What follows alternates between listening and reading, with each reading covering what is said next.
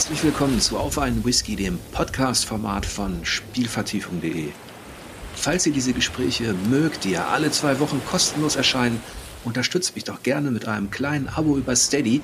Dann bekommt ihr on top noch weitere exklusive Podcasts, unter anderem Monatsvorschauen mit dem Ben, aber auch vorgelesene Rezensionen und Vertiefung. Und ganz nebenbei helft ihr mir dabei, ja, dieses Magazin zu etablieren.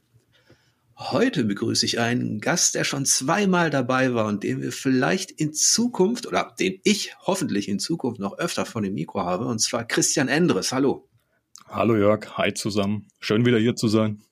Schön dich zu hören. Wir haben ja in der ersten Folge über deinen Roman Die Prinzessinnen gesprochen, über deine Arbeit als ja, Journalist, Redakteur im Bereich Comics, Literatur, aber auch als Schriftsteller. Und in der zweiten Folge haben wir uns mit der Sword and Sorcery beschäftigt, mit Elric und Co.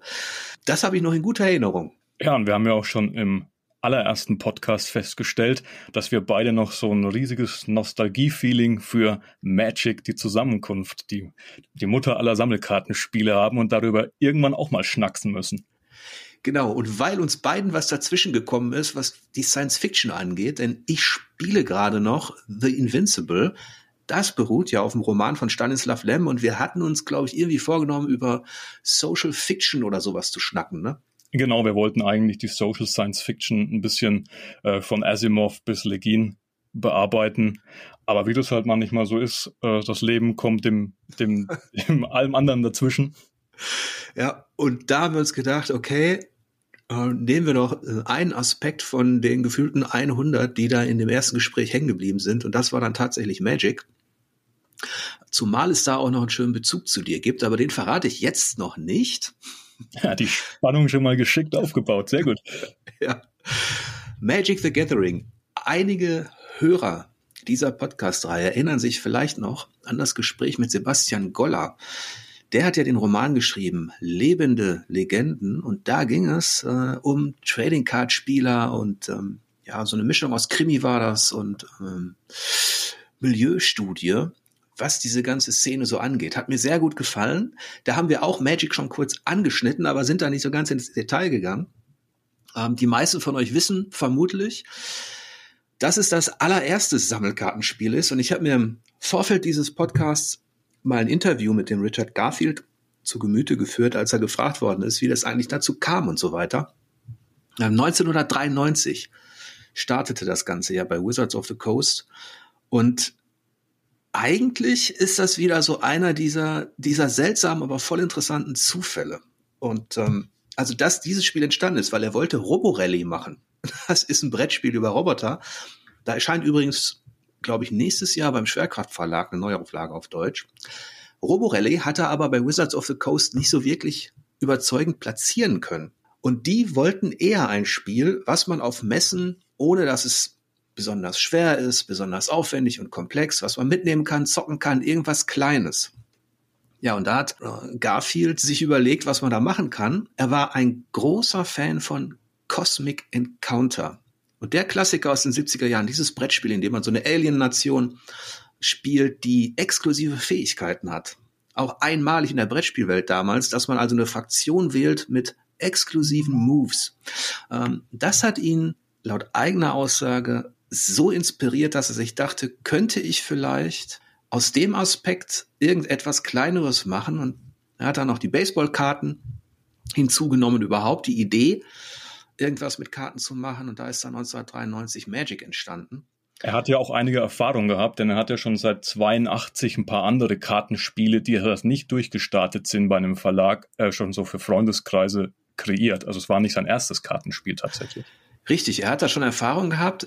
Da kannte ihn zwar noch keiner, aber ich glaube, es war der Atkinson bei Wizards of the Coast, ähm, der dann, als er den Prototypen gesehen hat und von der Idee, ja, äh, als sie darüber geschnackt haben, der hat da das Potenzial gesehen, dass da wirklich was drin steckt. Zumal natürlich Magic und Wizards of the Coast auch gut zusammenpasst, ne? Genau, man muss auch dazu sagen, äh, Garfield war ja auch ein äh, Mathematiker schon damals, ein anges relativ angesehener in, in, in so Uni- und Fachkreisen. Also der hat da auch ein bisschen was reingesteckt, sag ich mal, an Hintergrund, abseits des Fantastischen. Genau, und was die Roboter nicht leisten konnten, das hat dann halt, genau. das, das hat er dann halt mit Magic hinbekommen. Es ist ja auch, also im Nachklapp muss man sagen, dass Magic the Gathering natürlich auch den tatsächlich diesen Vorteil hatte, das erste Spiel überhaupt gewesen zu sein. Und in diesem Interview hat Garfield gemeint, er hat zwei Jahre investiert in die Konzeption der Spielmechanik. Die ja eigentlich relativ basic und simpel ist im Grundansatz. Ja, das, das denkt man immer. Aber da muss man auch erstmal drauf kommen. Ne? Dieses Prinzip mit den, mit den fünf Farben, dass man sich sein eigenes Deck zusammenstellen kann. Ähm, und, und auch so andere Dinge, die heute für uns selbstverständlich sind und die von vielen Spielen übernommen worden sind, wie zum Beispiel diese berühmte goldene Regel, dass also das, was auf einer Karte steht, das Grund- und Hauptregelwerk außer Kraft setzen kann. Und das sorgt dafür, dass dieses Spiel so unheimlich flexibel auch ist. Ja, das stimmt. Und man muss sich vielleicht auch so ein bisschen die, ähm, die Zeit vorstellen. Also du hattest halt die ganzen klassischen Kartenspiele vor allem als, als Vorläufer. Und ich sehe bei Magic auch immer viel Einflüsse von Poker tatsächlich. Ähm, du hast Strategie, aber es basiert eben auch zum Großteil wie bei vielen Kartenspielen auf Glück, denn es kommt darauf an, welche Karten dir im Verlauf des Spiels ausgeteilt und zugewiesen werden und was du dann aus denen mit deinem taktischen Geschick und Spielverständnis machen kannst. Mhm. Aber von, von dem, vom Poker zum Magic ist natürlich noch ein Riesenschritt. Und den hat Garfield halt damals gemacht und hat es dann eben auch in, in diese boomende Fantasy-Szene reingeschmissen, die mit Dungeons and Dragons und äh, Tolkien in den 80ern und 90ern ja total steil gegangen ist. Ja, und in diesem Interview hat ähm, Garfield übrigens auch gesagt, dass für ihn die größte Innovation, was Brettspiele überhaupt angeht, äh, Dungeons and Dragons war. Das ist im Nachklapp, würde ich sagen, auch tatsächlich ein guter Vergleich. Ich würde sagen, dass D&D noch einflussreicher war als Magic, aber Magic hat natürlich auch eine unfassbare Welle losgetreten, war, war nicht nur erfolgreich im, im, im kommerziellen Bereich, sondern eben auch im Spieldesign-Bereich ein Vorreiter. Und du hast gerade einen interessanten Aspekt angesprochen, und zwar die klassischen Kartenspiele. Und ich habe mich damals immer gewundert, als Jugendlicher und so weiter, wenn bei uns die Verwandten, die Älteren gezockt haben, die Onkels, die Opas, was weiß ich, die Tanten, dann haben die Kartenspiele gespielt, entweder Skat oder Doppelkopf, Schafskopf, ähm, wo ich mich immer gewundert habe, als Kind war, die waren immer alle bierernst dabei. Da ging es wirklich um, die haben zwar nur um kleine Beträge gespielt, um Pfennige oder so, aber ich erinnere mich noch an, wie wie ernst das war. Das knisterte richtig, wenn man da zugeguckt hat. Da durfte man auch nicht stören. Dann waren die alle hoch konzentriert und ähm, das war wirklich so ein Familienturnier dann. Ja, und so ein Spielstolz auch immer bei jedem zu spüren, ne? So. Ja, andererseits waren dieselben Leute, also mein Opa, meine Onkel, was weiß ich, ähm, die dann dieses Spiel mit voller Leidenschaft offensichtlich gezockt haben, haben dann immer so ein bisschen despektierlich auf andere Games geschaut, also die wir als Kinder gespielt haben, dann auf Videogames und so weiter, obwohl das ja letztlich dasselbe Prinzip ist, was dann natürlich auch, was die Ernsthaftigkeit angeht, ja auch in den Turnieren von Magic dann zu spüren ist, ne? Ja, aber halt ohne die Tradition wahrscheinlich, die diese in Anführungszeichen konventionelleren alten althergebrachten Kartenspiele mitgebracht hatten. Weil wahrscheinlich hat es auch die ältere Verwandtschaft schon in der Generation davor wieder mitbekommen und von denen gelernt. Und ich vermute, dass das so ein bisschen die ähm, das Ansehen gesteigert hat. Das war schon immer so Familienmythologie, Spielmythologie. Ja, nur die haben halt die, die Dinge, die wir gezockt haben, am Computer oder auch Brettspiele. Das waren quasi aus deren Perspektive Kinderspiele. Hm. Irgendwie so ein, so ein Zeitvertreib.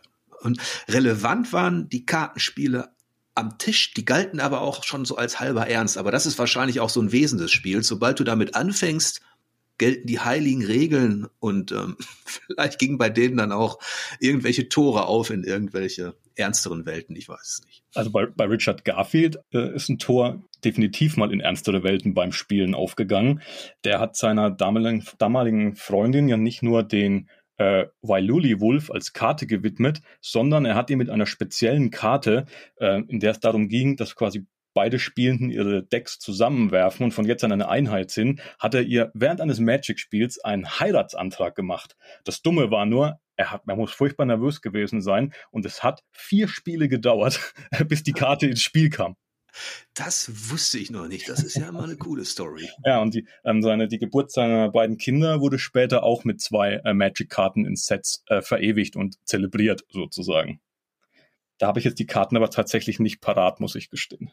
Ist zu lange her, dass ich das mal gewusst habe als Wissen. Also, wenn man so will, hat der der Auftrag von Wizards of the Coast, mach mal irgendwas Kleines, Schlankes, was man gut auf Spielemessen zocken kann, plus seine Expertise als Mathematiker und sein Wissen halt um die ja, kreativen Facetten zum Beispiel im Cosmic Encounter und anderen Spielen, hat dann dazu geführt, dass er das konzipiert hat. Und das ist schon, das ist schon eine große Leistung. Als er gefragt wurde, warum Magic denn so erfolgreich ist, war neben der Tatsache, dass er eben zwei Jahre investiert hat und dass es das erste war, eben auch dieser Vorteil, dass sich zum ersten Mal so kleine Netzwerke bilden mussten, wenn man das richtig spielen wollte. Also so ein Brettspiel, dafür brauchst du deine Familie oder du lädst ein, zwei Kumpel ein. Aber sowas wie ein Sammelkartenspiel, kompetitiv mit Magic, da musste sich doch etwas mehr in die Breite entwickeln. Sprich, da mussten sich mehr Gruppen finden und äh, damit Turniere entstehen und so weiter. Und ja, so konnte sich ein erstes Netzwerk bilden. Und das hatte eben den Vorteil, dass es schon verbindende Elemente hm, etabliert hat. Ja, und ich glaube, da kommt eben auch wirklich dieser Unterschied zwischen Kartenspiel und Sammelkartenspiel so das erste Mal richtig zum Tragen. Ähm, es ging ja nicht nur ums Spielen, sondern auch um das, die Deckkonstruktion. Und die war nicht nur vom Kaufen oder von deiner Kaufkraft abhängig, sondern eben auch, wie es eben mit Baseballkarten und was du vorhin schon erwähnt hast, früher immer war, in Amerika, die ja sehr populär waren, ähm, der Aspekt des Tauschens deiner Karten. Also, dass du auch als Kind mit, sagen wir mal, wenig Taschengeld dir ein cooles Deck irgendwie zusammenstellen konntest, weil du gesagt hast, boah, ich brauche noch diese eine Karte für mein Deck, ich gebe dir jetzt fünf Karten und dafür gibt mir mein bester Kumpel die und die Karte. Und so hast du dann durch die soziale Interaktion dir dein Deck verfeinern können. Ja, und das ist natürlich ein großer Unterschied. Also da erkennt man ja auch schon, also sowohl zum klassischen äh, Kartenspiel, wie jetzt Doppelkopf oder Skat, als auch zu den mh, hm, vielleicht damals etablierten Sammelkartenspielen, vor allem in den USA, also den Sammelspielen, den Baseballkarten und so weiter. Und was ich auch nicht wusste, was ich erst durch den Roman von dem Sebastian Goller so herausgefunden habe, weil ich nie, ich war nie professioneller Spieler und ich glaube, du auch nicht, oder? Nee, ich habe auch irgendwann gar nicht mehr gespielt und nur noch gesammelt. Also die, mehr die Faszination Magic und die Welt, äh, die Faszination der Welt ausgelebt, als wirklich das Spielerlebnis. Ja, ich glaube, so ging es mir auch, denn dieses sogenannte Grading, also dass man Karten einsendet, die dann nach Zustand, Qualität bewertet mhm. werden für den Sammelmarkt, das kam eben auch vom Baseball. Das wusste ich auch nicht, dass das, dass sich quasi eine Tradition äh, fortgesetzt hat in einem neuen Spiel wie Magic, die eigentlich aus dem Bereich ja eben der Sportkarten. Ich weiß gar nicht, wann die ersten Baseballkarten in den USA auf den Markt kamen, aber das ist wahrscheinlich auch schon sehr, sehr lange her. Ja, Babe Ruth und so liegt ja schon eine Weile zurück. Ja. Und ich kann, und ich kann das Graden auch vor allem aus dem Comic-Bereich.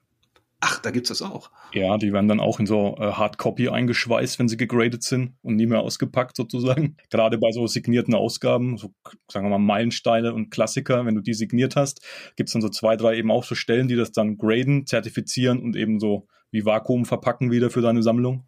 Ja. Hast du ähm, auch irgendeinen Sammelfetisch? Zu viele, glaube ich sogar. Aber, Aber, wo du auf dieser professionellen Ebene des Einschweißens und des. Ähm nee, das, ich bin auch überhaupt kein Zustandsfetischist mehr, wie ich es früher mal war bei Büchern oder Comics. Also ich passe gut drauf auf. Ich verleihe nur ungern meine Bücher zum Beispiel. Und ähm, aber es ist nicht mehr so, dass ich jetzt irgendwas auf Vollständigkeit sammle oder auf, auf Zustand oder so. Das geht mir auch so. Ich, ich hatte auch mal ein Gespräch mit einem Sammler, der, der ganz erschrocken war. Ich glaube, er wurde sogar fast bleich, als, als wir über Bücher und Co. gesprochen haben und als ich, ähm, als ich ein paar Ausgaben gezeigt habe, ähm, äh, die ich habe. Ich bin da auch nicht so, weil ähm, für mich zeugt das halt von Gebrauch. Wenn da mal wie soll ich sagen, wenn da mal eine Spur dabei ist von irgendwas, wenn da mal ein Kratzer ist oder so, das stört mich nicht so sehr tatsächlich. Wie hast du deine Magic-Karten dann zum Schluss oder am Anfang aufbewahrt? Also wo ich noch gespielt habe, hatte ich sie halt einfach in so einer, in so einer großen Tupperbox, hatte dann die einzelnen in so kleinen Folien, manchmal auch gar nicht in Folien. Und als ich dann auf Sammeln umgestiegen bin, hatte ich tatsächlich so einen Ordner mit diesen äh, 3x3 Reihen, wo man die Karten so reinstecken konnte. Also in der Phase, wann war das? Ähm Mitte, Ende der 90er, da können wir gleich nochmal drüber sprechen. Da habe ich das auch in so einem Ordner gehabt. Ich habe auch mehrere Sammelkartenspiele parallel gezockt. Eigentlich war mein erstes intensives Erlebnis in dem Bereich eher Spellfire. Hm. Das ist so ein ähm, Dungeons and Dragons ähm, Sammelkartenspiel gewesen. Das kam ein Jahr nach Magic raus, 1994. Ich erinnere mich noch an die Kartenrückseiten. Ah, und weil wir damals eben Rollenspiele gemacht haben, war das für uns eigentlich der Favorit, ähm, weil er eben alle bekannten Figuren wie Dritz und Co., Elminster aus, ähm, aus den vergessenen Welten auftauchten, haben wir das gezockt.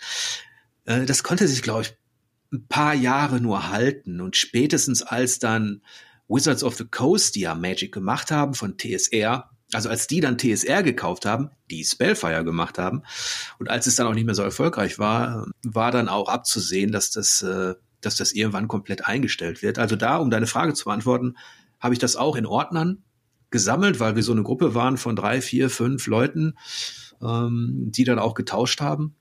Aber für diesen Podcast zum Beispiel habe ich meine Magic-Kartensammlung, damit habe ich ein bisschen später angefangen, ähm, aus dem Schuhkarton gerade, aus dem Keller geholt. Oldschool. Richtig. Und ich habe ich hab tatsächlich keine einzige Karte in Plastikfolie oder eingeschweißt oder sowas. Und ich weiß, dass da draußen jetzt einige mh, hm, professionelle Sammler und Spieler ähm, die Augen verdrehen werden. Äh, bitte bleibt dran. ich habe in, der in der Redaktion damals bei For Players habe ich ähm, ab und zu mit Maike gespielt. Der ist da wesentlich kompetenter unterwegs gewesen, auch wesentlich engagierter und ähm, äh, seine Karten waren alle eingeschweißt. Ähm, trotzdem konnte ich mit meinem abgegriffenen Deck meines Wissens die erste Partie gew gewinnen, bevor er mich dann zermürbt hat immer wieder. Ich erinnere mich mal an so einen Tipp, ich glaube aus einem Kartefakt-Magazin oder so, dass man sich mal professionell spielt, diese Karten besorgen, äh, diese Hüllen besorgen soll, die hinten schwarz sind, damit der Gegenspieler äh, nicht erkennt am abgegriffenen des Kartenrückens, dass du die Karten oft spielst und dir vorzeitig aus dem Spiel nimmt oder so. ja, ich, ich meine, genau das sind so die, die spannenden Details im kompetitiven Bereich, die, die alle in diesem Buch von Sebastian Goller, Lebende Legenden, ähm, ja angesprochen werden, weil es genau darum geht, um Turnierspieler, um die, auch um den Psychokrieg am Tisch. Ja von dem ich auch jetzt, klar, ähm, ich, ich kann mich auch an den Trash Talk erinnern, man kann sich ja gegenseitig aufziehen und so weiter, aber dass es da so richtige Psychotricks gab, das hätte, das hätte ich auch nicht gedacht, aber, aber letztlich ist es eben auch ein Kartenspiel, ne? Genau, sind wir wieder bei der Verwandtschaft zum Poker. Ja. Magic ist Fantasy Poker. Ja. Ich habe es damals übrigens 1995 herum für mich entdeckt. Also irgendwann zwischen der vierten und fünften Edition bin ich quasi eingestiegen. Äh, meine erste Erweiterung war dann quasi der Ice Age Block, die ich bewusst quasi gekauft habe vom Magic war ja auch ein totaler Taschengeldkiller, ne? die Wundertüten, über die wir immer so schön mhm. sagen, die Booster. Ähm, und in den Mitte der 90er hat das ja unglaublich geboomt auch. Ähm, ich ich erinnere mich, hier in Würzburg haben wir Hermkes Romanboutique, den, den Kultladen für Bücher, Comics und, und eben Rollenspiele und Games.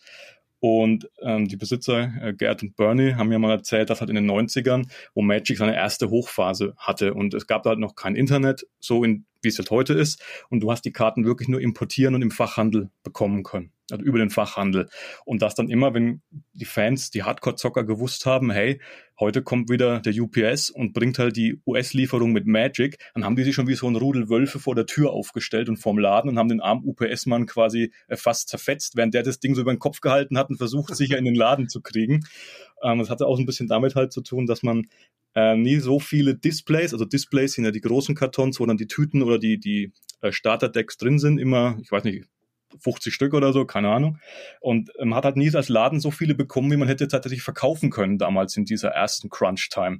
Und dadurch, durch diese in Anführungszeichen künstliche Verknappung aus den USA, waren halt hier alle total hot und haben immer gehofft, sie kriegen mehr als alle anderen, weil mehr Wundertüten, mehr Potenzial, starke Karten zu kriegen. Ja, und äh, na klar, das wurde dann auch ein, ein riesiges Geschäft letztlich. Damals konnten auch die, die Einzelhändler noch ein bisschen davon profitieren, wenn die eben, wenn die es eben geschafft haben, ähm, ja, so eine, so eine Fuhre da abzugreifen und im ja. eigenen Laden zu verkaufen. Es ist ja heute fast, fast ein bisschen lame, dass man jede Karte per Klick im Netz bestellen kann, wenn man das nötige Kleingeld hat. Ja, tatsächlich. Also, und damals 1993, als Magic veröffentlicht worden ist, ich glaube, da war das Internet, ich habe vorhin mal geschaut, bei einer Verbreitung weltweit von einem Prozent. Da gab es noch nicht mal AOL-Mail-Adressen. ja, und für alle, ähm, die sich jetzt mit, den, mit Anfang der 90er nicht so auskennen, das war die Zeit. Also im Spielebereich fing gerade 3D an. Man hat Wolfenstein 3D gespielt, Ultima Underworld. Und äh, 1994 kam die PlayStation raus, 32-Bit-Ära. Also die 3D-Konsolen wurden gerade bohren, wenn man so möchte. Ja, und das klassische Einstiegscomputermodell für viele war immer noch der C64 oder sowas oder ein Amiga oder mit Diskettenlaufwerk und allem. Also.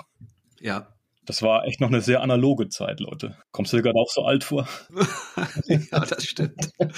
Aber ich habe letztens mit dem Jochen Gebauer über die Rollenspiele dieser Zeit gesprochen und ähm, da ging es dann um so Titel wie Amber Moon und Amber Star auf dem Amiga und DSA Schicksalsklinge, Wizardry 7. Äh, auf dem SNES e erschien Shadowrun. Aber das war schon die Fantasy und das ist vielleicht auch, das hast du ja erwähnt, äh, ähm, dass Magic auch davon profitierte, dass die Fantasy boomte und das war tatsächlich so. Und dann hast du noch einen anderen Aspekt erwähnt, den ich ganz interessant finde, weil auch Garfield darauf eingegangen ist, und zwar die Glückskomponente. Für ihn war es auch immer wichtig, dass man ein Regelsystem erschafft oder ein Spiel erschafft, in dem es möglich ist, dass ein Einsteiger oder ein schwacher Spieler ähm, auch jemanden schlagen kann, der sich Profi nennt oder was weiß ich, wenn er denn das Glück hat und die richtigen Karten zieht. Ja, und das ist ja das Schöne, weil es wieder eine Verbindung zum Rollenspiel ist. Du hast halt beim Rollenspiel die Würfel und beim Magic hast du halt das Kartenglück. Aber Glück spielt eben in beiden sehr Fantasy-affinen Systemen oder Medien, Spielemedien eine Rolle. Je nachdem halt, was, was umsetzbar ist. Ja, und es erhöht auch so ein bisschen die Spannung und den, die Freude am erneuten Spielen. Zwar ist, ich glaube, da gibt's auch Statistiken, aber da ich selber in diesem Bereich eben nicht so aktiv war, kann ich da jetzt nicht ähm, irgendwas aus dem Hut zaubern. Auf lange Strecke wird wahrscheinlich ein gut erstelltes, gut zusammengesetztes Deck ein anderes, das, das weniger balanciert ist, ähm, schlagen. Ne? Ja, vor allem auch dann irgendwann die Erfahrung dann sich doch wahrscheinlich auf Dauer gegens Glück äh, durchsetzen wird aus rein schon statistischen Gründen, wie du gerade sagst, weil äh, du punktest öfter wohl durch Erfahrung als durch Glück, wie es im Leben halt so ist. Hm. Ja.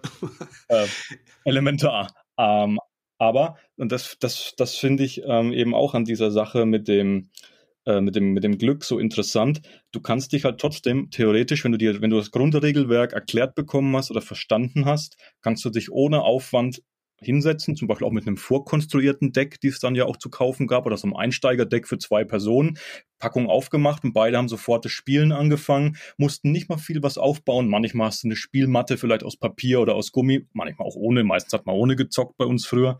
Ähm, aber du kannst sofort loslegen eigentlich und hast nicht viel Aufbau, nicht viel Anlauf und auch nicht irgendwie fünf Spielrunden oder Spiele, wo du es erstmal so, wo es schief geht, weil du dich verfährst, äh, verfährst oder so, sondern du kannst Magic wirklich mit einer ganz, ganz kurzen Anlaufzeit zocken.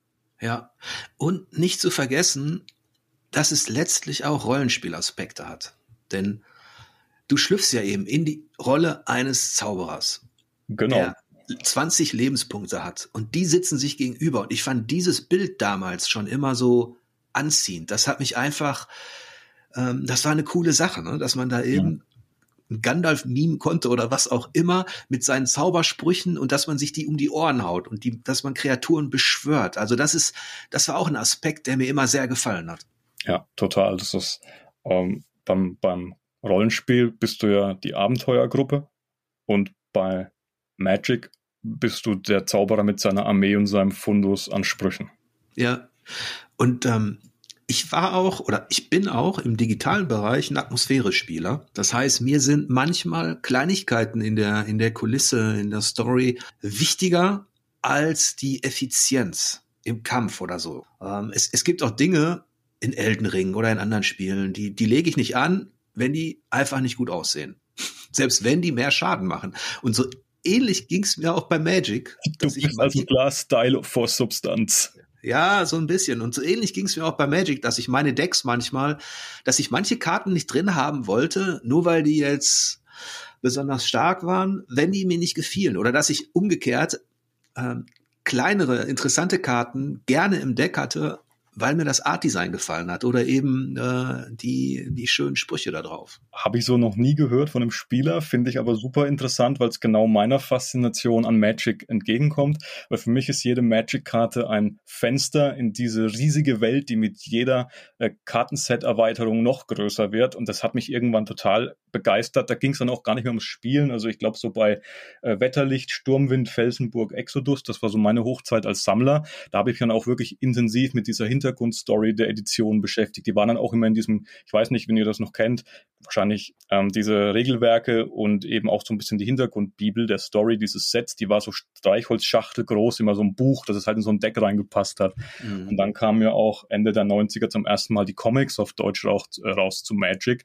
Und mich hat das mit dieser Wetterlicht, also dieser Crew von, von, von ja, so einer Abenteuergruppe wieder, die da in, eben zu dieser äh, Festung des Bösewichts äh, fliegen muss unter, unter Anleitung von Kapitän Sisai und mit, mit, mit, mit Khan den Silbergolem und was da alles an Bord war, Miri, die Katzenkriegerin. Das fand ich so faszinierend, dieser Flug durch diese Fantasiewelt, die so riesig war. Das war eigentlich sogar meine erste Open-World-Fantasy-Welt, äh, die mich begeistert hat. Ja, auf jeden Fall. Also die, die Ästhetik, sowohl was das Artdesign, das Visuelle betrifft, als auch das Erzählerische. Und ja. das ist ja auch eine Leistung. Das darf man nicht vergessen, dass Magic als Fantasy-Welt letztlich sowas wie Open Source war. Das hat sich eben nicht an einer prominenten Lizenz orientiert, wie, wie eben D&D oder jetzt wie Star Trek im futuristischen Bereich. Ähm, es hat sich, also Wizards of the Coast hat da kein Vorbild herangezogen, sondern wenn man so möchte, von 0 auf 100 etwas erfunden. Und der Vorteil ist natürlich, dass diese Sachen ähm, durch die verschiedenen Künstler, durch die verschiedenen Texte, die man da integriert, dass die, dass man die sehr gut erweitern und ergänzen konnte, weil man eben nicht so beschränkt war auf ein existierendes Universum.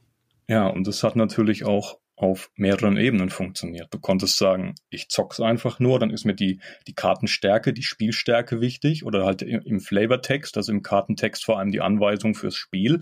Oder wenn du so ein bisschen mehr wie wir drauf warst, dann hast dich mehr für die, für das Universum, den, den fiktiven Kosmos begeistert, dann hast du das Artwork angeschaut, die Verknüpfung zwischen den Karten, dieses Mosaik, das sich dadurch ergeben hat, der Welt, die Lücken gefüllt dann durch die nächste Edition und die Story vorangetrieben und hast dann auch die Einzelkarte, wenn es auch eine, eine 50 Pfennig Kammen war, eine gewöhnliche Karte, die nichts wert war und im Spiel nichts gebracht hat.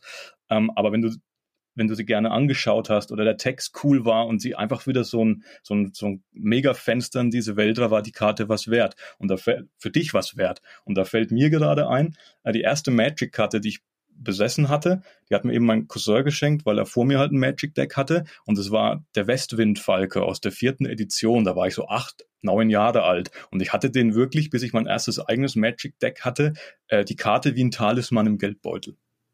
Das ist ja schön. Aber das mit dem Falken, das gefällt mir, denn ich habe ja in Vorbereitung auf den Podcast, wie gesagt, diesen Schuhkarton aus dem Keller geholt mit Magic-Karten. Wir wollten, glaube ich, irgendwann ähm, darauf kommen, dass sie so ein paar ja, Lieblingskarten. Äh, ja, Karten, an die man sofort denkt, wenn wir Magic hören. Genau. Genau. Und jetzt mit dem Falken, da werde ich aber nachher, wenn wir das machen, da, da werde ich auch einen äh, ähm, ja, äh, präsentieren, einen Falken. Was mir vorhin noch, noch, noch eingefallen ist, ich wollte natürlich auch gewinnen, ähm, wenn ich Magic gespielt habe. So ist es nicht, aber wenn ich die Wahl hatte, du stellst dieses Deck ja zusammen, ich, ich weiß gar nicht mehr auswendig, ob es dann noch 40 Karten waren, und mhm. äh, hast dann natürlich die Wahl und musst ein bisschen darauf achten, weil alles ja Mana frisst, mh, hm, dass du eine Balance hast, also dass du nicht nur die ganz starken Kreaturen drin hast und Zauber, sondern dass du, ja, dass du, wenn du noch nicht so viel Mana hast, eben schon kleinere Sachen auslegen kannst.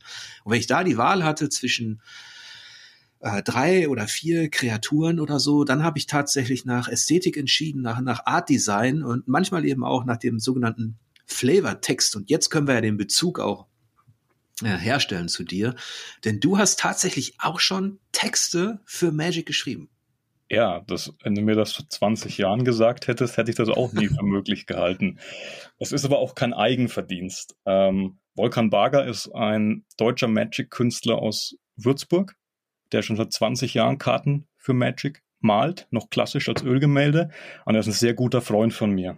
Und letztes Jahr wurde er mit einem Secret Lair äh, mit einer Secret Lair Artist Series gewürdigt. Das heißt, er durfte eine Handvoll seiner Lieblings Magic-Karten neu malerisch interpretieren, auch solche, die er schon mal im Verlauf der letzten 20 Jahre gemalt hat.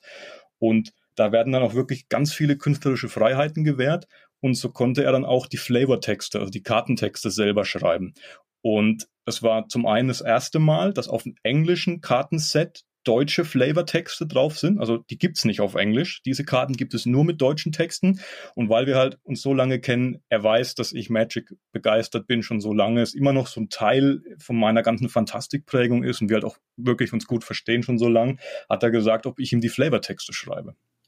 Das ist ja klasse. Ja. So kam es dann, dass ich die Flavortexte für diese fünf Karten geschrieben habe und mich auf einer sogar äh, mit der Bibliothek von Endres selber verewigt habe. Im Ach Quatsch. Ach, das gibt's doch nicht. Doch, es war. Und, also, also auf doppelte Art verewigt, denn ich habe ihm auch schon mal für Karten Modell gestanden. Also meine Visage seht ihr auf einer Karte von vor zehn Jahren und es gibt die Bibliothek von Endres jetzt im Magic Kosmos. Das gibt's doch gar nicht. Siehst du. Und kannst du von diesen Flavortexten, die von dir stammen, hast du da mal, ähm, hast du da mal einen parat? Ja, da muss ich kurz nur hier switchen. Und jetzt elegant an den anderen Rechner zoomen. Mhm. Ähm, zum Beispiel ähm, hat Vulkan den äh, Patron Wizard neu interpretiert und sein Meister war ja äh, Donato Giancola, auch ein ganz bekannter Maler aus dem Fantasy-Bereich. Bei dem hat er in New York quasi äh, gelernt. Und den hat er als Vorbild für das Motiv dieses Patron Wizards genommen. Und ich habe dann als Flavortext geschrieben, achte immer auf die Schatten der alten Meister. Sie waren vor dir da und werden noch lange nach dir da sein aus Donatos gesammelten Weisheiten. Und das basiert halt darauf, dass Volkan mir erzählt hat, dass Donato einerseits gesagt hat, acht immer auf den Schatten, weil Schatten als Element in einem Gemälde wichtig ist, aber eben auch den, den Schatten, die Präsenz der alten Meister, wie die das gemacht haben. Schön. Ja. Richtig schön. Und ähm, ich schmeiß jetzt mal eine Karte ein, die mir sehr gut gefällt. Die wird wahrscheinlich auch kaum noch einer kennen, aber das ist der Nachtmar. Habe ich auch auf meiner Liste stehen. Tatsächlich? Ja, das okay, ist der mit den, äh, so viele Sümpfe wie dem Spieler, die Spielstärke. Das, das Pferd mit dem Feuer gemalt von Melissa Benson, oder? Nee, das ist von, Moment, ich habe die Karte gerade hier vorliegen. Also das äh, Artwork ist von Carl Critchbow oder okay. Critchlow. Und ja, ähm, der Flavortext, sogar, ja. Und der Flavortext lautet, der Donner seiner Hufe verwandelt Träume in Verzweiflung. Sehr schön. Man muss aber dazu sagen, es kann auch sein, dass es trotzdem einen Nachmar von Melissa Benson gibt, weil mhm. die Karten ja, wenn die Grundeditionen neu gemacht werden, also fünfte, sechste, siebte, achte und so weiter, werden alte Karten oft neu gemalt mit, mit dem alten Kartentext aber. Ja, also, also da gibt's sicherlich einige Überschneidungen, aber da hat mir das richtig gut gefallen, ja, weil das so an, an Füßli erinnerte und an sein, sein Alp, der da auf dem, auf der träumenden, ich glaube, das war eine träumende Lady in dem berühmten Gemälde. Also es, es ist Wahnsinn. So ein Flavortext hat ja nicht viel. Das sind keine 300 Zeichen, also 300 Anschläge. Das ist echt wenig, weil oben drüber ist ja oft noch eine Spielanweisung, ja. Und, ja. und dann in so einem, so einem Mikrotext so Stimmung und, und Flavor, Geschmack, Stimmung zu erzeugen, ist eine Kunst für sich, macht aber auch unglaublich Spaß, wie ich gemerkt habe. So dieses äh, wirklich ganz kondensiertes und, und auf den Punkt bringen und so. Ja, und erstaunlicherweise gibt's eben auch Karten, die haben, das war jetzt eine Zeile, aber du hast ja schon erwähnt, dass da viel mehr Platz ist. Und manchmal wird er auch komplett ausgefüllt und sogar von Klassikern, denn in meinem schwarzen Deck gibt's neben dem Nachbar auch die seelenlosen Zombies. Mhm. Ähm, das Hab Design ist, ist, von Kev Walker. Ja. Und da ist dann wirklich ähm, also ein längerer Text. Ich lese mal vor, und zwar ähm, von Samuel Taylor Coleridge aus der Ballade vom alten Seemann. Ich erinnere mich genau. Sie stöhnten und bewegten sich, erhoben sich alsbald. Sie sprachen nicht, die Augen starr. Selbst in nem Traum wär's sonderbar. Die Toten auferstehen zu sehen, die blassen Leichen kalt einfach schön. Also, also, du musst dir auch einfach mal die, die fast schon die Hybris vorstellen. Du hast ein Fantasy-Sammelkartenspiel, ja. Das ist eine Zombie-Karte. Und dann wird ein literarischer Klassiker auszugsweise als Flavortext auf eine Zombie-Karte gepackt. Das ist so cool eigentlich, so irre und so cool. Ja, und genau das sind die Bezüge, diese, diese kleinen Zwischentöne innerhalb der Kulturgeschichte, die mich immer wieder auch ähm, ja, gefreut haben. Das hat jetzt keinen Wert fürs Spiel, aber es hebt das Spiel, finde ich, auch auf eine andere Ebene, weil es das zulässt. Ja. Und weil es Teil davon ist und weil es einfach auch offen dafür ist. Und weil du vorhin Falke gesagt hast, ich glaube, die Figuren, äh, die Karte war der Dämmerlichtfalke, Twilight Falcon. Und ich habe ihn jetzt nicht hier liegen, ich mache es jetzt aus dem Kopf, aber ich glaube, es war eben auch von der Wetterlichtkapitänin äh, Ceesay ein, ein, ein Zitat. Und die hat da gesagt, Segelschiffe haben ihre Delfine, ich habe meine Falken, weil die ja die Wetterlicht waren Luftschiff. Mhm. Ich, ich meine, wie kann es sein, dass ich sowas nach 25 Jahren noch auswendig zitieren kann? Ich habe hab, hab die Karte seitdem nicht mehr gesehen, aber es poppt sofort auf, weil diese Magic-Sachen sich irgendwie, die waren zu einer Zeit, wo man selber, wo, wo man selber als Fantastic-Fan noch so formbar war, einfach weil die 80er und die 90er, es gab noch nicht so viel, wie du vorhin ganz richtig gesagt mhm. hast, und das hat Eindruck hinterlassen. Ja, die haben sich tatsächlich eingebrannt. Ja. Ich habe damals schon gerne so Fantasy ähm, Bände gesammelt, in denen es nur um Artwork ging, zum Beispiel die von den Hildebrand-Brüdern. Mhm äh, die ja auch sehr viel Tolkien illustriert haben ja. und so weiter.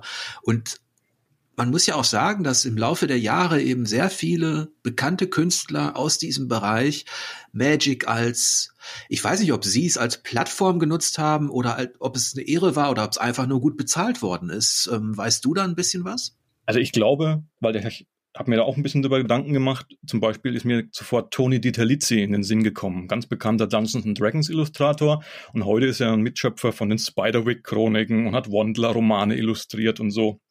Und er hat in den 2000ern auch mal ganz viele Magic Goblins und sowas gezeichnet. Ist auch so ein bisschen obskure Karten. Äh, der Goblin Höhlenforscher und der Goblin Seifenkistenpilot. Und ich glaube auch, dass das so der logische Schritt für viele Künstler damals war. Wenn die im Rollenspiel zum Beispiel angefangen haben und mit Fantastik äh, zu tun hatten, dann war es irgendwie wie so ein Ehrenabzeichen, dass du auch mal ein paar Magic-Karten gemacht hast. Und es gibt viele Künstler, die haben ja Dutzende Karten gemacht, die haben das Spiel dann wirklich auch ausgefüllt. Und es gibt eben so Künstler, Pete Wenters, den du vorhin gemacht, äh, genannt hast, den assoziiere ich heute noch mit spitzohrigen Goblins und mit Minotauren zum Beispiel. Oder Mark Poole ist auch so ein Künstler, an den ich immer wieder denke, der so wirklich ganz malerisch war, so wie Volkan Volkan jetzt auch mit seinen Ölgemälden. Heute hat sich natürlich vieles ins Digitale verlagert vom Artwork her. Also Volkan zum Beispiel ist einer der letzten Künstler, die noch wirklich klassisch an der Staffelei malen, äh, mit Öl. Mhm. Ähm, aber die Faszination des Artworks ist ungebrochen, würde ich sagen. Ja, und ich bin euch noch einen Falken schuldig. Richtig. Du ist ja einen erwähnt. Und ähm, den ziehe ich jetzt mal aus einem meiner weißen Decks. Ich hatte ja vorhin aus dem Schwarzen den Nachtmar vorgestellt und das ist der Sonnenschwanzfalke. Der ist auch wunderbar gemalt von Heather Hudson. So richtig hell und golden. Und ähm, der Flavortext da lautet, sein Auge ist wie die brennende Sonne, sein Ruf wie der scharfe Wind. Und das war immer so eine Karte, die hat nur eins von, also die hat nur einen Punkt Stärke. Die kostet mhm. auch nur ein Mana. Die kann eigentlich nix außer fliegen was durchaus einen netten Nebeneffekt hat. Ähm, aber die habe ich einfach immer gemocht. Also der Sonnenschwanzfalke, der durfte in keinem meiner weißen Decks fehlen. Und das war nicht nur, weil du ein Kanonenfutter für irgendeinen Friedhofszauber gebraucht hast, sondern weil du ihn einfach gemocht hast. Richtig, richtig. So ging mir zum Beispiel mit dem, ich kennst du bestimmt noch, den Schuppenwurm, der war auch so ganz oldschool gezeichnet, so mit so einem blauer Schlangenkopf, der sich so windet, ja. so, so ein Drache. Das war eine Karte, die ist auch nix wert eigentlich, auch wenn er irgendwie sieben, sechs oder so Spielstärke hatte. Aber der war für mich so, wo ich noch keine Ahnung von Magic hatte, habe ich mir gedacht, das ist die größte Karte aller Zeiten. Deswegen war der in jedem meiner Decks äh, dabei, wenn ich ein grünes, grün-rotes oder ein grün-schwarzes gespielt gespielt habe. Das waren meistens meine Farben. Aber genauso wie es bei den, bei den Artworks, bei den, bei den Zeichnungen auch mal Karten gab, die einem nicht so gefallen haben, äh, gab es auch Flavortexte, die eher so Medium waren und die man vielleicht nicht unbedingt vorgelesen hat. Also zum Beispiel bei der Karte Rache, auch aus dem weißen Deck, äh, gezeichnet von Paolo Parente. Das ist noch ganz nett. Äh, aber der Flavortext lautet, Rache ist bitter wie Wermut und doch so süß wie Glühwein. Ja das, da äh, ist dann nicht mehr richtig viel Flavor drin. Bisschen geschmacksarm, ne? Richtig, richtig. Und es gab ja auch sehr viele lustige Texte, die habe ich jetzt auch nicht so, ähm, so parat, ähm, aber ich wühl mal ein bisschen. Erinnerst du dich noch an die Edition Unglued? Nein. Es war eine Spaßedition, die war so Anfang der 2000er mit dem silbernen Rahmen, wo einfach nur so Fun-Texte und Fun-Karten waren. Also der, der Riesenwachstum hat zum Beispiel den Kartenrahmen gesprengt, so vom Zeichnerischen, dass das Bild mhm. quasi in den Rahmen rein ist. Oder es gab so eine große Monsterkreatur, die war so groß, das hieß irgendwie, die hieß auch irgendwie großes Riesenmonster oder so. Und die musste auf zwei Karten gedruckt werden. Deswegen waren in der Mitte rechts und links der jeweiligen Karte keine keine schwarzen Ränder, dass du die zusammenlegen konntest quasi. Also zu dieser Faszination Magic gehört tatsächlich mehr als das richtig gute Regelsystem von Garfield. Also gerade dieses modulare, aber auch eben dieses Exklusive, dass man sich sein Deck zusammenstellt, dass man eben in unterschiedliche Rollen schlüpfen konnte durch die fünf Farben. Was waren eigentlich deine Lieblingsfarben? Meinst du jetzt beim Spielen oder beim generell? Generell, was die Magie angeht? Also ich glaube schon, dass Grün, Schwarz und Rot bei mir immer vorne waren. Sowohl beim Spielen als auch wenn es um die Karten ging. Aber es waren auch immer coole Artefaktkarten. Und am Anfang erinnere ich mich, habe ich auch mal auf die goldenen immer so gesponnen. Die waren ja immer zweifarbig dann. Ja, ja. Fand ich immer faszinierend, wenn dann irgendwie das Zwergenflusspferd irgendwie blau und grün war. Ich habe es ja eine Zeit lang fast ausschließlich mit meiner Tochter gespielt. Und ähm, da musste man sich so auf ein paar Farben beschränken. Ich hatte da meist weiß und schwarz. Und meine Tochter hatte grün und blau. Und ich erinnere mich noch, dass die, dass die grünen Decks immer diese großen Bestien hatten, diese Kreaturen die ja. dann meine Sonnenschwanzfalken und alles, was da so klein aufblitzte, zum Frühstück verspeist haben. Und, ähm, ich wurde auch sehr oft zermalmt von diesen ganzen Tatzelwürmern und Riesenviechern, die da aus dem Wald gedonnert kamen. Das heißt, du musstest deine Tochter nicht gewinnen lassen, sie hat dich wirklich abgezogen. Ja, hat sie. Also ich habe sie auch, also gewinnen lassen finde ich auch unehrenhaft. Schön es gesagt, sei, ja. es sei denn, ähm, es sei denn, man hat wirklich einen guten Grund, aber wir haben schon immer kompetitiv gespielt und ähm, es hat auch immer richtig Spaß gemacht. Und das Schöne ist ja auch an diesem, an diesem Magic ist, oder die schönsten Partien waren jene, wo wirklich alles auf Messers Schneide stand und beide nur noch einen Lebenspunkt hatten und letztlich eine Karte, die man zieht, entschieden hat. Sehr schön. Das ist eine tolle Vater-Tochter-Erinnerung. Ja, und wir haben letztens, wir hatten dann jahrelang auch Pause. Ähm, aber letztens, als ich zu Besuch war, haben wir tatsächlich ähm, mal, äh, mal wieder reingespielt und uns überlegt, ob wir nicht äh, regelmäßiger wieder zocken. Das zeigt ja auch, wie zeitlos Magic ist. Ne? Total. Das ist, das die Regeln verändern sich natürlich immer. Es kommt mal was dazu, mit, auch mal was mit Tokens und Spielsteinen. Und es werden ja auch immer wieder Karten quasi Fähigkeiten aussortiert oder wieder reingenommen ins Regelwerk nach einer Weile, wenn sie draußen waren oder so. Aber vom, vom Grundstock, also sowohl der Karten als auch des Gameplays, ist es im Endeffekt die klassische Magic-Version von 1993. Ja, ich meine, ich habe dann irgendwann auch nicht mehr gesammelt. Also ich bin überhaupt nicht mehr up to date. Und die letzte prominente Ergänzung war ja dann Lord of the Rings, ne? Ja, das ist natürlich eine Wahnsinns-Kollaboration zweier Fantasy-Franchises gewesen. War in allen Medien dann ja zum Schluss. Du hast in deinem Podcast auch ein oder zweimal angesprochen, denn es gab in diesem Magic Lord of the Rings Set natürlich einmal den einen Ring. One Ring to rule them all. Ihr wisst schon. Mhm. Und der ist, der ist ein paar Dollar wert, glaube ich. Ich glaube, der ging für 2,3 Millionen. Also es waren 2,7 Millionen kanadische Dollar, die der Rapper Post Malone dafür ausgegeben hat. Das sind glatt wohl 2 Millionen US-Dollar. Läppische. Mhm. Also, war es nicht mal ein Black Lotus, Leute, ja? Es war wirklich nur ein One Ring to rule them all. Also, ich fand ja tatsächlich die, ich bin auch ein großer Freund vom Herrn der Ringe und kann mich da auch eigentlich immer recht schnell dafür begeistern.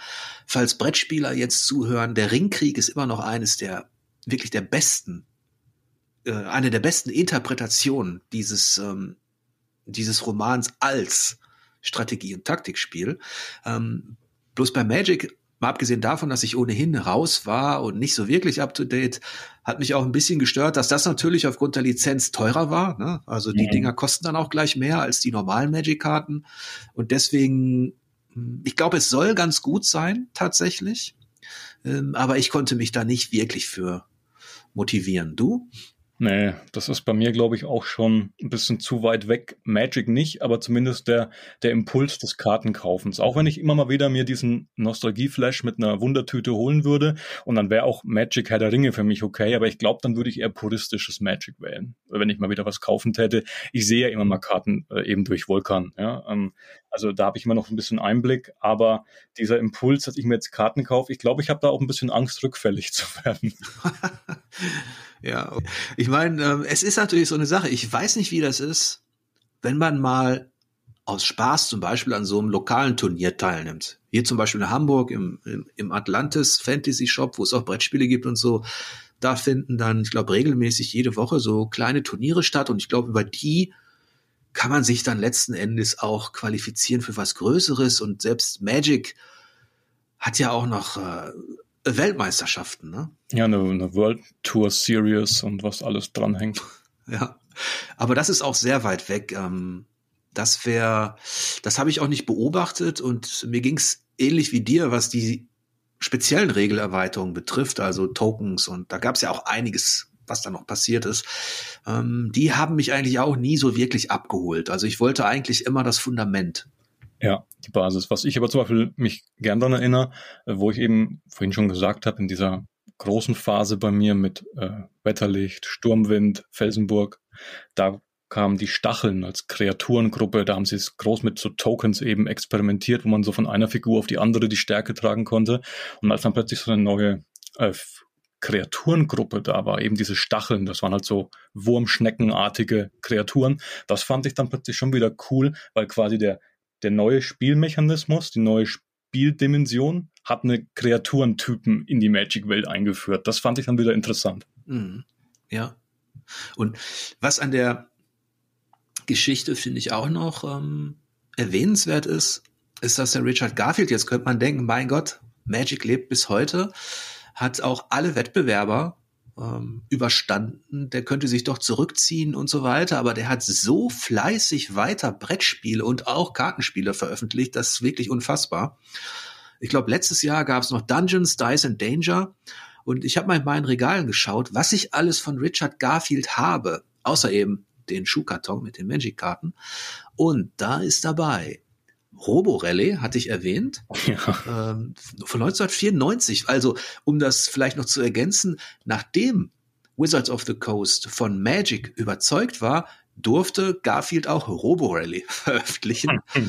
ähm, äh, dann nicht zu, äh, nicht zu vergessen Netrunner.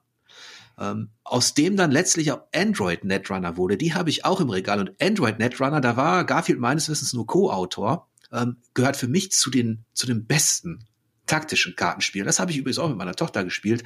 Da geht es eher futuristisch zur Sache. So mit Firewalls und Co. Ähm, da hackt man sich immer in die gegnerischen Reihen. Ähm, leider konnte sich das nicht wirklich etablieren. Also das ist auch ein bisschen komplexer als Magic, ne, das darf man nicht vergessen. Aber ähm, was habe ich noch in meinen Regalen von Richard Garfield? Also King of Tokyo. Das habe ich tatsächlich auch noch vorgestellt von 2011. Das war's dann. Ich frage mich da ja immer, ist das einfach dass die Kreativität und die Schaffenswut, dass er sagt, ich habe das größte und das bekannteste, populärste Sammelkartenspiel der unserer Zeit geschaffen. Ich schaffe trotzdem weiter Spiele, weil ich liebe es. Oder ist es auch so ein bisschen, ähm, weil er wahrscheinlich über Magic halt die Kontrolle inzwischen dann komplett verloren hat, nämlich an, dass er sagt, äh, ich will nochmal versuchen, ob ich so ein zweites Ding, das dann jetzt mehr meins ist, wo ich vielleicht mir auch die Rechte ein bisschen cleverer sicher oder so sichere, ähm, wobei ich glaube tatsächlich, dass, dass Garfield einfach so ein leidenschaftlicher Zocker mhm. und Spieler ist und auch so ein Kreativkopf. Und ähm, das wird auch in den Interviews immer deutlich, äh, wenn er darauf angesprochen wird. Natürlich auf Magic geht auch oftmals unter, wie viel er letztlich designt hat. Und dass er selber ein leidenschaftlicher Spieler ist. Also er muss sich ja eh nichts mehr beweisen. Ich meine, du hast Magic geschaffen. Im Endeffekt ich glaube, es, es brennt einfach in ihm, dass er da mhm. äh, immer weitermachen will. Und ähm, von, von daher, ich, ich meine, er hat ja auch, ich weiß nicht, ob er das jetzt noch macht, aber er hat in der ersten Phase auch immer an den Erweiterungen mitgearbeitet.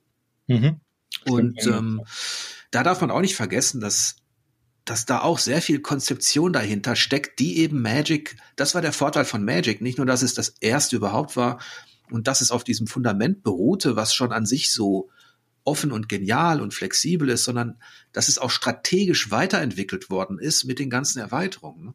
Und auch multimedial. Es gibt ja auch, wie vorhin schon gesagt, Comics. Ähm, es gibt Romane schon, schon immer. In, zuletzt hat sogar der Superstar der Fantasy, Brandon Sanderson, einen Magic-Roman mal geschrieben. Vor, ein paar Jahren erst tatsächlich. Es gibt auch jetzt wieder eine Comic-Serie, eine aktuelle. Ähm, und da ist dann die eine Sache, die mich immer verwundert bei Magic schon, schon ziemlich lange. Und das könnte man jetzt sogar als, als äh, Neubetrachtung der Sache äh, sehen, die wir im Elric Podcast vor einer Weile gehabt haben. Es gibt von Magic halt noch immer keinen Film und keine Fernsehserie, obwohl das schon sehr, sehr lange im Gespräch ist und auch, glaube ich, jetzt wieder mal ein bisschen seriöser war, vor Corona zumindest. Aber bisher hat sich an der Front nie was getan und ich glaube, sowas wäre schon gut und wichtig, um Magic äh, von äh, auf diesen ganzen breiten Radar der Populär, der Popkultur noch zu bringen, dass es da einfach eine Adaption gibt. Und ich persönlich könnte mir da einfach auch eine Animationsserie äh, im Stil von Netflix Arcane oder Amazon's Legions of Vox Machina oder sowas sehr gut vorstellen. Also ich bräuchte, glaube ich, keinen auf Marvel und Dungeons Dragons getrimmten Magic-Film, aber so eine Animationsserie mhm. im Magic-Kosmos fände ich cool. Ja, denn ich, ich wollte ihn nämlich gerade fragen, ich habe ähm, keinen einzigen Roman und keinen einzigen Comic äh, in meiner Sammlung, der sich mit Magic beschäftigt. Irgendwie hat mich das gar nicht interessiert. Kennst du denn, äh, was die Romane angeht, da ein, der richtig gut ist? Ah, ich habe zum Beispiel mal den, äh, boah, wie hieß denn dieser Zyklus? Ravinka, Ravinica-Zyklus war, ist ein relativ neuer, da haben wir schon, schon gar nicht mehr gesammelt. Äh, die Romane kamen damals auch bei Panini raus, waren sehr schön aufgemacht mit so, einem, mit so einer schwarzen Ellipse und da dann so das Kartenmotiv aufs Cover drauf. Und das war so eine große Magic-Metropole, die da das Setting für so ein paar Fantasy-Krimis war. Die fand ich sehr lesenswert, tatsächlich. Äh, in einer Zeit, wo ich schon mein Magic-Fieber auskuriert hatte noch. Hm. Ja, ich, vielleicht liegt es eben auch daran, dass es nicht diese, diese eine gute Geschichte gibt, die da erzählt worden ist, die die all das zusammenfasst und bündelt, was in diesem Spiel steckt. Vielleicht muss man auch immer, muss man sich auch immer fragen, ob so eine Anime-Serie oder eine Verfilmung sich eher beziehen sollte auf so eine Art, ähm, e-, eben auf auf eine reale Geschichte, die damit anfängt, dass Leute das Kartenspiel spielen, dann öffnet sich eine Pforte, dann gibt es einen Weltenwechsel, oder ob man sich tatsächlich nur auf das Universum selbst ähm, konzentrieren sollte, was eben die Schwierigkeit hat, wer denn da ist. Es gibt ja gar nicht die, die, die, diese richtigen Archetypen innerhalb der Magic-Welt, wie jetzt eben ein Gandalf oder ein Elminster innerhalb der, der etablierten Welten, oder? Ja, ein bisschen diese, diese Ikonen und Legenden gibt's schon. Also Urza, Ursa, die Brüder, die gibt's natürlich. Ich habe, wie gesagt, diesen Wetterlichtfimmel, der war die Wetterlicht und die Crew waren ja auch sehr präsent über ein paar Decks. Ich glaube, man müsste sich auf sowas, ähm, den Fokus halt auf irgendeinen Themenblock setzen und den adaptieren. Die Wahrscheinlichkeit ist natürlich groß, dass ähm, Wizards sich dann für eher was Aktuelles entscheiden würde, das du und ich jetzt vielleicht schon gar nicht mehr kennen. Hm. Dass sie ja. sagen, aus den letzten zehn Jahren oder so. Ja, es hat natürlich, ich sag mal so, das ist für sich als Sammelkartenspiel erfolgreich. Ich kann jetzt aber nicht die, ich könnte jetzt nicht die strategische Welle ähm, darstellen. Also sprich, wie gut sich das über die Jahre verkauft hat, wann es mal einen äh, Tiefschlag gab oder irgendwas. Auf jeden Fall ist es noch da. Und ähm, es hat sich dann ja auch digitalisiert über die Jahre hinweg. Mich hat das nie besonders interessiert, weil ich die Karten eben auch gerne anfasse, aber ich habe es auch ab und zu mal ausprobiert. Es fing an 1997. Da wurde Magic zum ersten Mal, und zwar noch von Microprose, als Computerspiel umgesetzt und das hieß damals noch Chandala. Okay. Ich habe es gar nicht gespielt, obwohl das genau die Zeit war, in der ich Sammelkartenspiele noch gemacht habe. Ähm, übrigens ist im selben Jahr tatsächlich das Lied von Eis und Feuer von George R. Martin erschienen, mhm. äh, auf Deutsch. Ähm, dann ging es weiter, fünf Jahre später mit Magic the Gathering Online. Da war dann aber nicht mehr möglich, gegen den Computer zu spielen, sondern da musste man eben gegen andere antreten, eben wie in dem normalen Kartenspiel gegen menschliche Spieler über einen Server. Äh, das war schon ein bisschen besser gemacht, aber auch das konnte mich wirklich nicht so richtig abholen. Und ähm, ich lasse jetzt mal die ganzen anderen Softwareentwicklungen weg, bis hin zu Magic, ich glaube, The Arena hieß es dann. Mhm. Ähm, die konnten mich nie so wirklich faszinieren, dich? Nee, es ist vielleicht auch, ich, ich habe dir jetzt schon ein paar Mal den Vergleich mit Magic und Poker bemüht, obwohl ich mit Poker echt nichts am Hut habe, aber ist vielleicht dasselbe. Der eine braucht das, dass er in der Umgebung an einem Tisch sitzt und der andere sagt, mir geht's einfach nur um das Gefühl mit dem Karten und dann ist Online-Poker vielleicht so wie Online-Magic ausreichend. Mir würde es vom haptischen her auch nicht genügen. Ja, und da habe ich eben lieber die die neuen digitalen Trading Card Games gezockt oder auch die Kartentaktikspiele. Äh, die sind dann letztlich auch explodiert. Also da hast du so viel Auswahl, was das angeht und ähm, die haben dann für sich genommen vielleicht auch mal interessante Regelveränderungen und so weiter, äh, so dass Magic, wie gesagt, ähm, irgendwann im Schuhkarton im Keller gelandet ist. Hat es trotzdem für dich äh, noch, noch Einfluss auf dein, dein Gamer- und dein, dein Fantasy-Liebhaber-Leben? Also ich kann für mich zum Beispiel sagen, kann ich mal anfangen, zum Beispiel, ich lege mal vor, sage ich mal. Ähm, also ich spiele es jetzt wirklich schon lange nicht mehr und ich hole den Ordner auch nicht mehr oft aus, aus dem Schrank raus und so. Aber ich weiß, dass es für mich total prägend war in meiner, in meiner Fantasy-Grundausbildung, sag ich mal. Ne? Also wenn ich jetzt heute an meinem Roman schreibe, und da kann ich jetzt auch das aktuelle Beispiel die Prinzessin nehmen, und da kommt ein Drache oder ein Kobold oder irgendeine andere Figur, dann ist meine Magic-Karten-Erfahrung und Sammlung, die ich in meinem Gedächtnis noch habe, für mich so ein bisschen wie der Leitfaden und das Bestiarium, wenn ich diese Figuren darstelle, charakterisiere, wie sehen sie vielleicht auch aus? Das sind immer mal so Sachen, äh, wo ich merke, dass das Magic einfach so eine, so eine, so eine fantastische Grundsozialisierungsarbeit bei mir geleistet hat, tatsächlich noch vor dem Herr der Ringe und ich glaube, deswegen sind mir Goblins auch immer noch lieber als Orks.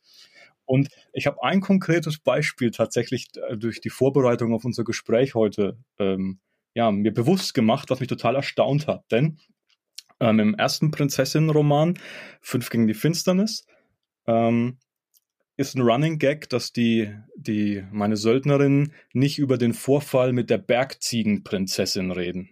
Das wird dann erst im vorletzten Kapitel des Romans in der Rückblende enthüllt, was es mit diesem, mit dieser Bergziege auf sich hatte werde jetzt natürlich nicht verraten, bitte lest den Roman, Dankeschön. ähm, ja, und dann habe ich immer gedacht, das kommt von einer Micro-Story, die ich während der Pandemie für Twitter geschrieben habe, wo ich jeden Tag auf Twitter so eine Fantasy-Miniatur in der Länge eines Magic-Flavor-Texts geschrieben habe, so eine Kürzesgeschichte. Da gab es nämlich eine mit einer Bergziege. Und in, in Vorbereitung auf diesen Podcast jetzt ist mir klar geworden, dass 1995 die Magic-Karte die Bergziege Mountain Goat mit einer Illustration von Cornelius Broody entstanden ist. Das war wahrscheinlich eine der ersten Magic-Karten, die ich in der Hand hatte. Das ist so die Seitenansicht von der Bergziege auf so einem Vorsprung, auf so einem Felsvorsprung. Eine, eine ganz simple Tierkarte. Aber anscheinend hat sich die in meinem Unterbewusstsein so verankert, dass ich die jetzt 25 Jahre später, mehr als 25 Jahre später, für eine Microstory und dann sogar für meinen Roman Die Prinzessin ausgepackt habe nochmal. Das ist ja eine schöne Geschichte. Nicht, dass sich hier noch auf surreale Art die Tore ins Multiversum bei dir und deiner Welt öffnen. ja. Also steckt schon einiges an Magic-Karten in den Prinzessinnen. So viel kann ich zumindest sagen. Ja, also was, was den Einfluss ähm, in, also in meiner Welt angeht, ist der relativ gering. Andererseits war Magic immer so ein, also es hat einige Inspirationspunkte gesetzt, ganz einfach, weil, weil ich die Ästhetik mag, weil ich die, weil ich die Texte mag. Also sprich, wenn ich in eine gewisse Stimmung kommen möchte, dann hilft nichts so schnell wie eben einfach das Durchblättern, das Durchgehen dieser, dieser Decks. Da. Also das ist einfach, das ist schön, das sind sofort Erinnerungen, die geweckt werden. Und nicht zuletzt ist es ja eben auch ja, so eine Familiensache, so was Nostalgisches, also ein gemeinsames Erlebnis, das mich ähm, ja auf spielerische Art dann eben auch mit meiner Tochter verbindet. Und von daher ähm, hat sich Magic dann tatsächlich auch ähm, ja äh, bei mir letztlich etabliert, auch wenn ich es wie gesagt jetzt nicht immer auf der Uhr habe und oder für meine Arbeit jetzt nicht brauche. Ja, aber trotzdem total cool. Ich meine, Inspiration in beiden Fällen bei uns und Emotion, das sind zwei so große Dinge und das schaffen diese Kartenspiele nach so vielen Jahren, dieses Kartenspiel nach so vielen Jahren noch. Besser geht's eigentlich nicht. Ja, und wenn ich, wenn ich das halt vergleiche, wenn wir mal bei den, bei den Kartenspielen, bei den Trading Card Games bleiben. Ich habe zum Beispiel, ich glaube, meine Spellfire, Spellfire Sammlung, die ich, die ich so intensiv gespielt habe, die habe ich irgendwann verkauft. Äh, als ich äh, Student war, dann habe ich andere Sammelkartenspiele, die ich mal angefangen habe. Ich glaube, eins hieß Guardians. Das hatte auch tolle Illustrationen. Das habe ich dann auch irgendwann verkauft. Und letztlich habe ich nur noch Magic und ähm, in der Brettspielbox ähm, Android Netrunner. Ja, okay. Hast du eigentlich mal Flash and Blood ausprobiert? Nee, nie. Okay. Ich habe auch geguckt extra nochmal, was ich noch an Sammelkarten früher da hatte. Und ich habe nur noch ein paar Reste gefunden. Also Magic habe ich nie verkauft, klar. Ähm, ich hatte noch ein paar Herr der Ringe, also Lord of the Rings Trading Cards, die dann irgendwann kamen. Ich habe auch noch ein paar Folien mit Star Wars Karten gefunden und ich habe tatsächlich erstaunlich viele Karten der ersten Pokémon-Edition noch. Das war so der Schluss bei mir. Das war auch die Zeit, glaube ich, wo Magic so ein bisschen abgesackt ist, wo Pokémon ihm mal komplett den Rang ein paar Jahre abgelaufen hat. Ja, und dann gab's ähm, aus Asien auch noch Yu-Gi-Oh! Stimmt. Das wurde auch recht erfolgreich. Das hat natürlich einen ganz anderen, das ist ein ganz anderer Ansatz letztlich, ähm, aber trotzdem äh, vergleichbar ist zum Beispiel auch, dass es wiederum neue Welten waren und keine Lizenz-Trading Card Games, von denen gab es ja auch unzählige, ne? Also mhm, ja. Star Wars, Star Trek, ja, Herr ja. der Ringe gab es ja schon vorher äh, Geschichten und äh, Schlag mich tot. Äh, da hat man auch immer versucht, mit der Macht der Lizenz äh, in diesem Markt Fuß zu fassen, aber es hat nicht ausgereicht. Nee, Magic hat sich immer behauptet. Behauptet sich bis heute, ich meine. Ja, zum Abschluss vielleicht nochmal für alle, die das Ganze ein bisschen sportlicher sehen. Es gibt ja seit, äh, ich weiß nicht, seit 1994 oder so gibt es ja auch ähm, äh, Weltmeisterschaften und ich habe die überhaupt nicht verfolgt, aber zumindest sollten wir den aktuellen Weltmeister nennen. Das, und zwar wurde die letzte WM meines Wissens in Las Vegas ausgetragen und gewonnen hat Jean-Emmanuel Deprat aus Frankreich. Davor war es Nathan Steuer aus den USA und davor Yuta Takahashi aus Japan. Sprich, Magic wird auch international natürlich weiter ja. gezockt. Of course. So gab es auch mal deutsche Gewinner. 2003 Daniel Zink aus Berlin und 1999 der erste deutsche Gewinner Kai Budde aus Köln. Vielleicht hören Sie uns heute ja zu. Ich gehe mal nicht davon aus. Aber äh, ich wollte damit auch nur irgendwie den Bogen schlagen zu der professionellen Beschäftigung mit diesem Spiel, die für, für Garfield auch einer der Gründe war, war, also wenn er gefragt worden ist, warum sich das bis heute halten konnte, und er hat das, glaube ich, verglichen mit, mit der Lust und dem Zauber vom Basketball, das ja für sich Spaß machen kann auf dem Hinterhof und als Streetball, aber was wäre dieser Basketball eben ohne die NBA? Mhm. Und genau so ähm, sieht er das eben auch mit Magic. Ohne diese ganze Turnierstruktur hätte sich das Ganze auch nicht so halten können, zumal die Preisgelder natürlich auch immer gestiegen sind. Ja, die, die, die Wichtigkeit der Spielkarte und des, der, der Regeln und der Fähigkeiten, was dann den Kartenwert wieder beeinflusst im Rückschluss für die Sammlung und die Sammler, ist natürlich dann auch ein zusammenhängendes äh, Geflecht zwischen Pro Tour und professionellem Spielen und allen anderen Aspekten des Hobbys mit Magic äh, Trading Cards. Ja, und das spricht dann eben eine unheimliche Vielfalt an Spielertypen an. Also vielleicht jetzt wie uns, die auch auf die so ein bisschen auf die Literatur, auf die Ästhetik achten und, und die eher in ihrem Hobbybereich dann spielen. Dann die, die Sammler, von denen es ja eben auch unterschiedliche Arten gibt, aber eben auch professionelle und dann dies, dies, die, die es wirklich kompetitiv zocken wollen, auf der taktischen Ebene, vielleicht sogar irgendwie mathematisch unterstützt, die Decks balancieren, keine Ahnung.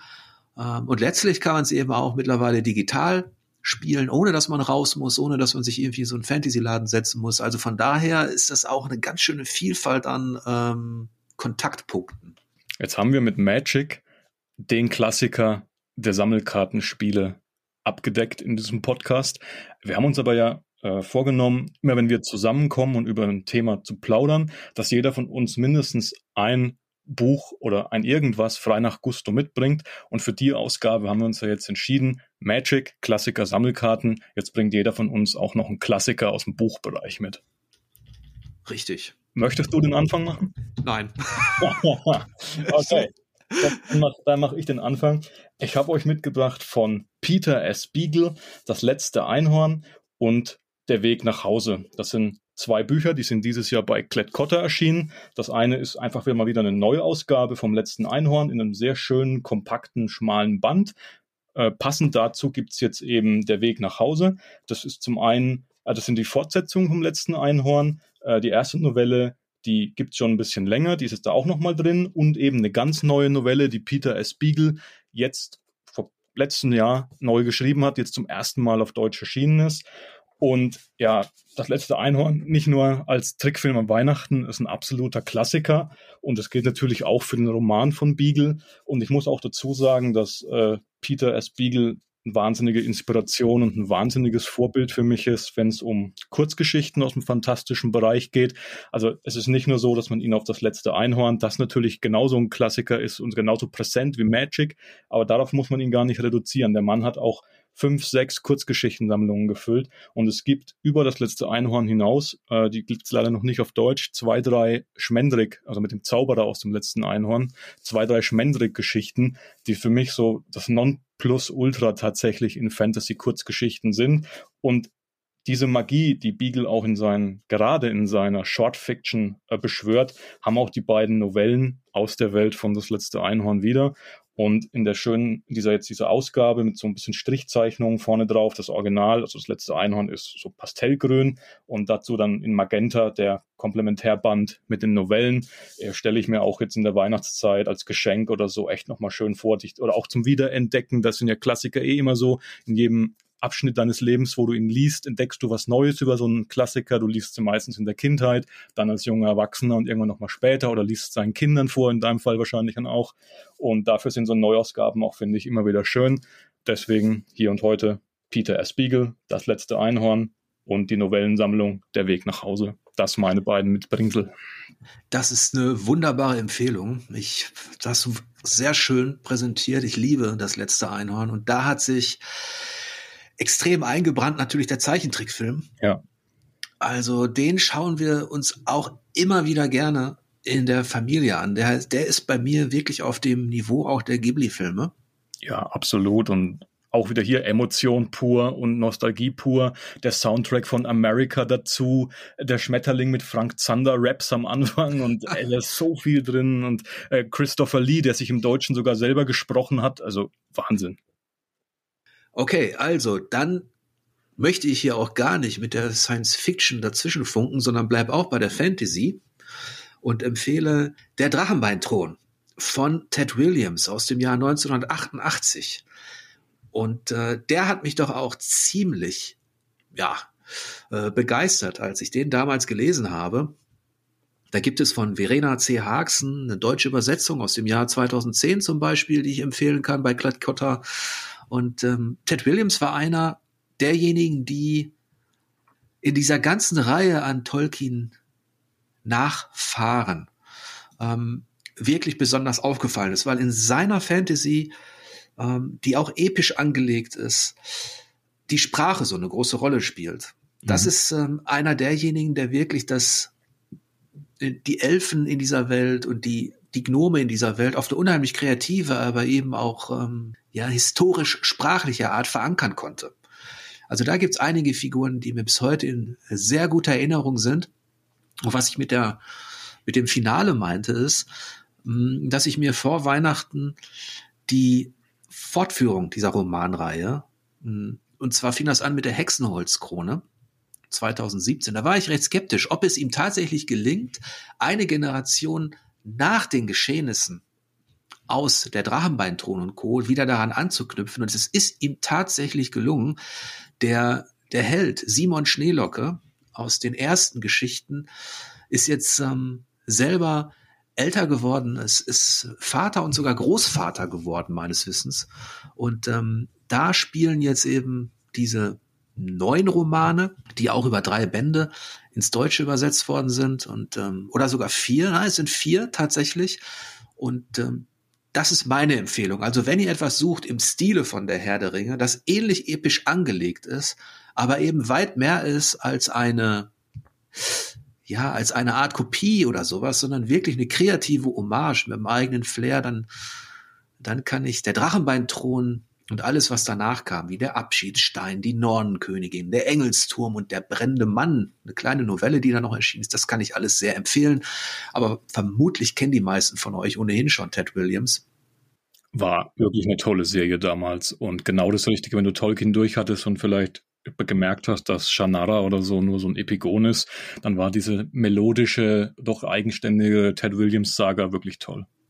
Ja, und er hat in der er hat auch nicht an Talent verloren. Ähm, ich würde sogar sagen, dass in, in der Nachfolgereihe, Der erste Band heißt Die Hexenholzkrone. Dass er da auf unheimlich prägnante Art Dinge beschreiben kann, wie zum Beispiel Drachen, gegen die gekämpft wird, die gejagt werden, die auftauchen. Das hat mich wirklich sehr fasziniert. Ich war schon kurz davor, eine Stelle vorzulesen, aber das sparen wir uns vielleicht mal auf, wenn wir eine, wenn wir eine eigene Folge machen über Fantasy-Roman. Die, die epische Fantasy. Aber ist doch jetzt schön. Jetzt haben wir zwei Klassiker, die beide gerade fortgesetzt worden sind. Klett Cotter wird uns wahrscheinlich danken. Und ob Sammelkarten oder Romane und natürlich Weihnachten, it's a kind of magic. Ne? das ist doch ein schönes Schlusswort. Ich gebe mir Mühe. Ich hoffe, ihr habt mit diesem Gespräch über Magic, die Geschichte und so ein paar Anekdoten genauso viel Spaß gehabt wie wir beide. Ich wünsche euch wie immer lange Spielzeit und angenehme Bosse. Bis demnächst.